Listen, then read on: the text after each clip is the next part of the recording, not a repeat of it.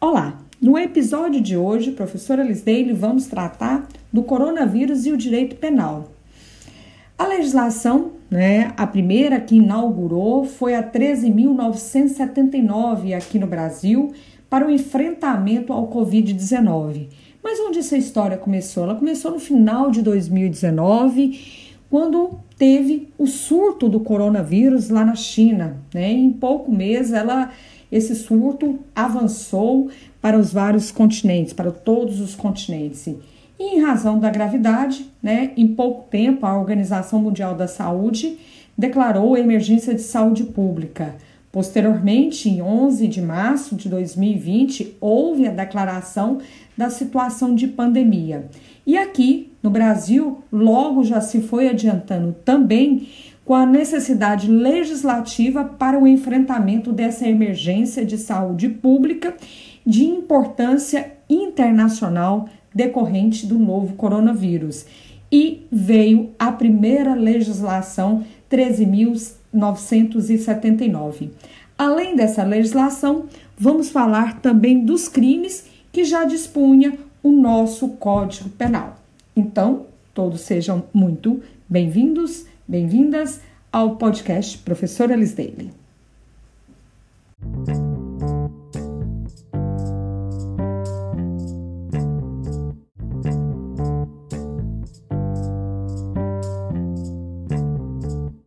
Bom, atualmente os esforços mundiais convergem para a proteção de um bem jurídico, a saúde pública, né, na frente de um risco que hoje encontra exposta devido a um vírus. Um vírus que tem uma velocidade enorme de contágio, o número de infectados no mundo passa de milhões de indivíduos, assim como os óbitos passam de milhares, e a gente tem convivido com informes de notícias de morte, graves sequelas, superlotações hospitalares em vários países que preocupa. E com isso, os estados são né, coagidos a se legislar rapidamente. Esse tipo de catástrofe, né, ocorrido, já ocorreu alguns algum tempos atrás.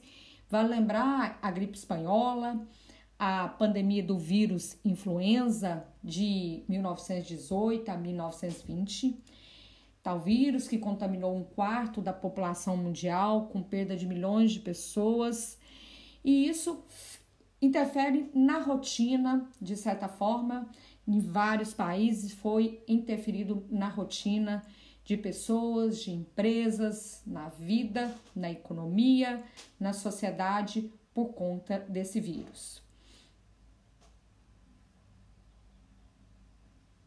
Enquanto médicos cientistas, pesquisadores não encontram um tratamento eficaz, quiçá uma vacina profilática, é necessário tomar providências sanitárias. E aí vem a legislação e entrou a Lei 13.979, né, de fevereiro deste ano, e que dispõe sobre medidas sanitárias que envolvem o isolamento, a quarentena, o impedimento de entrada no país.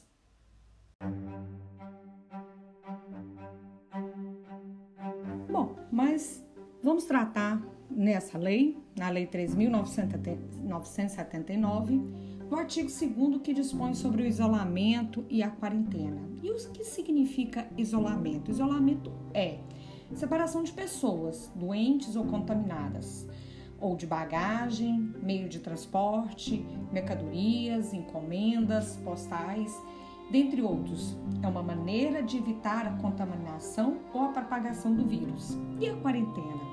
A quarentena é restrição restrição de atividades ou separação de pessoas suspeitas de contaminação das pessoas que não estejam doentes, ou de bagagem ou de contêineres, de animais, de meio de transporte ou de mercadorias suspeito da contaminação, de maneira que possa evitar a contaminação e a propagação do coronavírus. Então, coronavírus consiste nesse período em que as pessoas saudáveis, né, em que pessoas saudáveis, mas que já tiveram expostas a uma doença transmissível, seja por contato com o doente, ou seja, por estar em regiões de surto epidêmicos, tem a sua liberdade de trânsito limitada. Então, qual seria a diferença, né, entre quarentena e isolamento? Diferencia-se do isolamento a quarentena porque ela restringe o trânsito de pessoas sadias que poderiam, teriam sido exposta a um agente infeccioso, podendo estar contaminada. Já o isolamento é a separação de indivíduos doentes, portadores de pessoas contagiosas. O objetivo das duas medidas, no entanto, é o mesmo: evitar a propagação de determinada doença, no qual hoje o objeto dessa, da, do, dessas medidas sanitárias é o coronavírus. A saúde pública é tutelada tanto pela nossa Constituição Federal, no artigo 196, como ela é tutelada também pelo nosso Código Penal. Na Constituição Federal fala da saúde pública e o que significa saúde pública? Significa um estado de bem-estar físico, mental e social relativo à generalidade das pessoas que estão sobre a tutela do direito da comunidade e da coletividade. Está previsto lá no artigo 196 que saúde é direito de todos. É um dever do Estado e ele tem que garantir, mediante políticas sociais, econômicas, que visem reduzir o risco de doenças, dentre outros agravos, ao acesso universal, igualitário, às ações e serviços para promoção, proteção e recuperação. Já o Código Penal, ele também tem proteção a saúde pública está inserida na parte relativa à tutela de bem jurídico de incolumidade pública. E o que seria incolumidade pública? Vem do latim incolumitas, né? Que se refere ao estado de segurança, de firmeza, esperando no que diz respeito à vida, à integridade, ao patrimônio da generalidade das pessoas. Então, esse bem jurídico é exposto a perigo ou efetivamente lesionado, e hoje nós temos essa tutela tipificada a partir do artigo 250 do Código Penal e há também no nosso Código Penal o chamado crime de epidemia. E o que significa epidemia? Epidemia vem do grego da palavra epidemia, que significa literalmente espalhar pelo povo. É uma doença acidental, passageira, que acontece em um curso do espaço de tempo, porém de uma potencialidade significativa de infectar pessoas. A palavra epidemia, ela se aproxima da palavra pandemia e endemia. Então vamos diferenciar.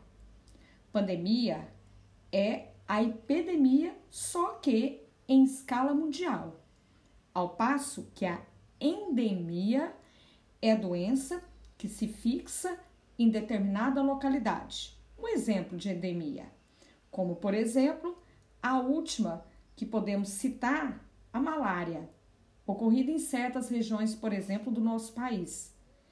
Como por exemplo, de pandemia, vivemos, vivenciamos atualmente o COVID-19, que causa a síndrome respiratória aguda na língua inglesa conhecida como SARS.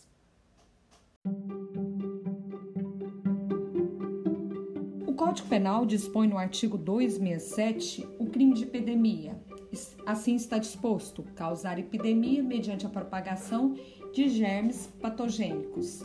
Bom, a, o núcleo, né, o núcleo do tipo penal desse artigo 267 pressupõe que o agente cause epidemia. Então você verifica um verbo com a ação, quer dizer, causar, quer dizer, provocar ou produzir.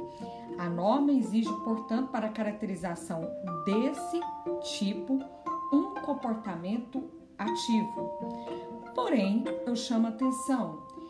Como se verifica, né, com os crimes de forma geral, é também cabível a punição, olha só, na forma de omissão imprópria. Isso significa, professora, o quê? Significa que há a figura do garantidor, tal como está disposto no artigo 13, parágrafo 2, né? Ou seja, se eu sou o garantidor, eu tenho, né, que ter também ações que impeça a propagação do vírus, né? De certa forma, por exemplo, se eu sou uma autoridade governamental e com a minha omissão como garantidor impeço ou evito, né, ou não evito que o vírus se propague, né, colocando, por exemplo, uma nesse estágio que estamos vivendo da pandemia, uma medida de isolamento ou uma medida de quarentena, eu a minha omissão como garantidora pode configurar ensejar no crime do 267. Então, a norma exige em regra, para a caracterização do tipo um comportamento ativo, mas se verifica também que tem possibilidade de punição na forma de omissão imprópria, na figura do garantidor, aquele, né, que tem que tomar as cautelas para que não haja uma proliferação, uma propagação, levando milhares e de milhares de pessoas a estar infectada e, consequentemente, também a morte, certo? Então, o crime ele se consuma com essa efetiva instalação da epidemia, né? Epidemia depois que é declarada por intermédio de declarações oficiais de autoridades sanitárias. Se consuma com a efetiva instalação da epidemia, que significa que empiricamente pressupõe, né, depois desse, desse comportamento é, do agente, possa ser de uma forma ativa ou como garantidor, ele pressupõe que haja uma, uma contaminação de um certo número de casos de forma sucessiva, indicar que a, a, essa contaminação ela está ocorrendo de forma progressiva da difusão da moléstia. É possível a figura da tentativa, ela é cabível também, né? Estando, por exemplo, o fato, é, a despeito de uma conduta do agente em tentar conter essa, essa, essa difusão e, sobretudo, o resultado não se aperfeiçoou porque foram tomadas diligências, né, ações do poder público que impedisse a proliferação de uma bactéria ou, por exemplo, do vírus. Né? No caso, temos figuras por resultado, se resultar morte, a pena é aplicada em dobro, bastando para tanto uma única morte. Se houver multiplicidade de morte, isso não irá alterar o aumento de pena e ainda é admissível a modalidade culposa da epidemia, que é decorrente de uma inobservância de um dever de cautela que é exigido no caso nessa circunstância, né? Portanto, o que se constata no irresponsável, por exemplo, de manuseio médico hospitalar de vírus altamente contagioso, ou, por exemplo, uma concessão de alta médica de forma indevida para, para o portador daquela doença, ou a falta de esterilização adequada de instrumento médico. Tudo isso aí por diante significa comportamentos culposos que poderia, enfim, também contribuir na configuração aí do crime de epidemia. A pena que é prevista para esse crime, né, de acordo com o nosso código, é uma pena de reclusão de 10 a 15 anos, né? E para hipótese de uma forma qualificada, a pena é aplicada em dobro, ou seja, de 20 a 30 anos.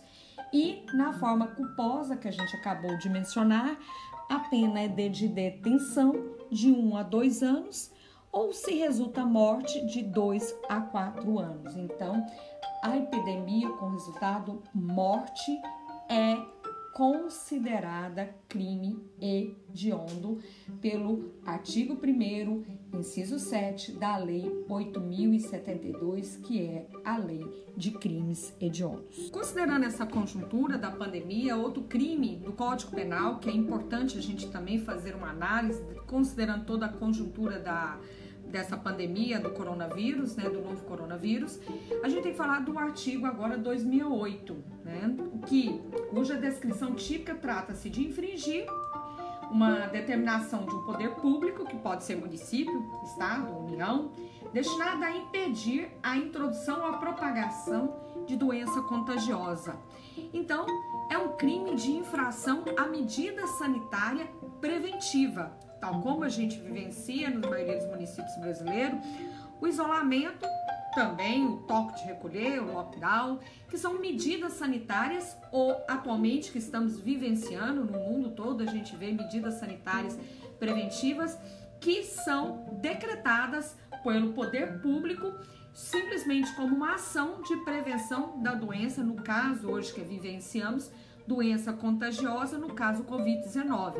Né? Então, são medidas, o indivíduo sai infringe uma, de, uma, é, uma determinação de medida sanitária e no, nesse caso aí a gente verifica um crime né, de perigo abstrato. Basta a simples inobservância da determinação do poder público para a tipificação do ilícito penal, né?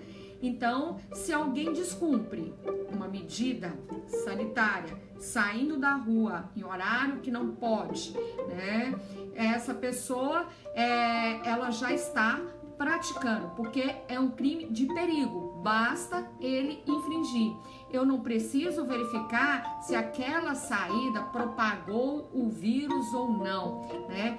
Basta a infração, a saída o descumprimento, né, no caso a saída de isolamento, o descumprimento da medida para configurar né, a, a, prática do artigo 268, que tem a forma majorada no parágrafo único, o aumento de pena de um terço, caso o agente é funcionário de saúde pública ou também ele exerce profissão como médico, farmacêutico, dentista ou enfermeiro.